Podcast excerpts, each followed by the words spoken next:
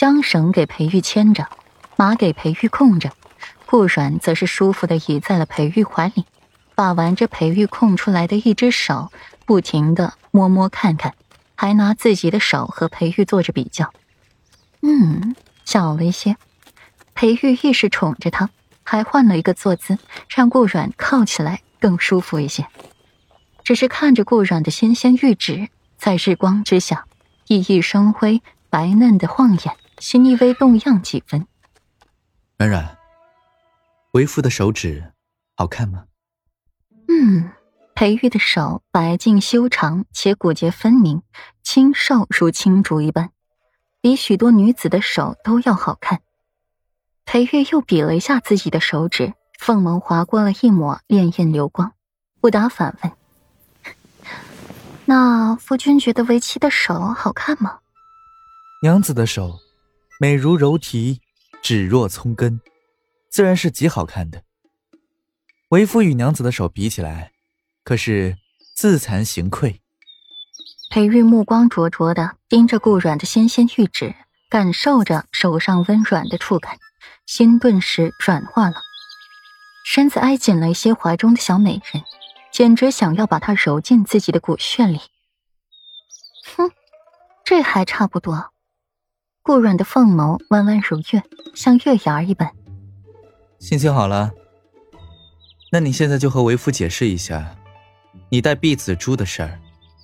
这段日子只顾着气他了，还没来得及问呢。顾软沉默下来，手指却是依旧点着裴玉的手心，声音娇软。说出口的话，让裴玉觉得比冬雪还要冷上几分。夫君，你觉得一场交易的婚姻关系适合生养小孩吗？万一你不要怎么办啊？那为妻岂不是很惨，身心都受到了伤害？而夫君身心都爽快到了，那为妻多吃亏啊！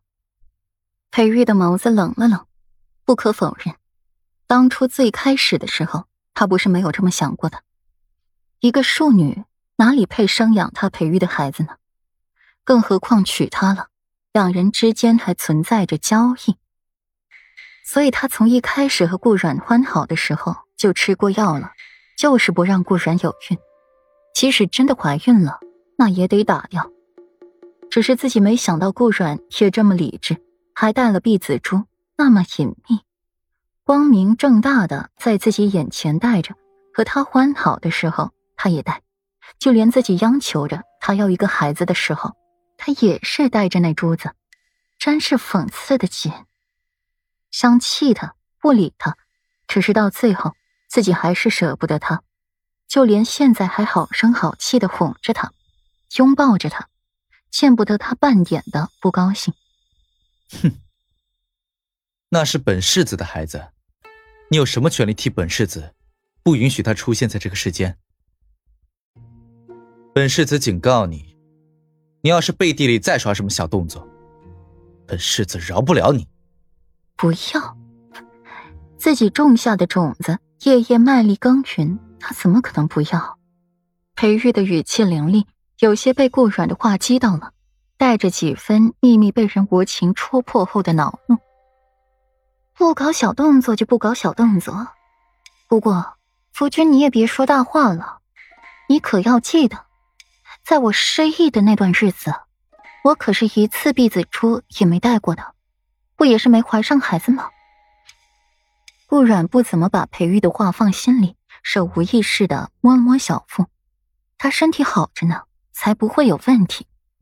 你，裴玉的话戛然而止。顾软那几个月是没带那珠子，可自己却是吃了药，药效还没过去，他自然不会有孕了。只是这话不能说，要不然这小美人知道了自己也吃了药，就是为了不让她有孕。很快就轮到自己睡书房了，而小美人还是哄不好的那种。哼，无妨，日后为夫努力便是，争取让软软早些做上母亲。裴玉低沉一笑，愈发的搂紧了顾软，顾软的身子不由得一僵。想起了裴玉这些日子的努力，裴玉，你最好节制些，乖，身子放松些，别一直僵硬着，专心些。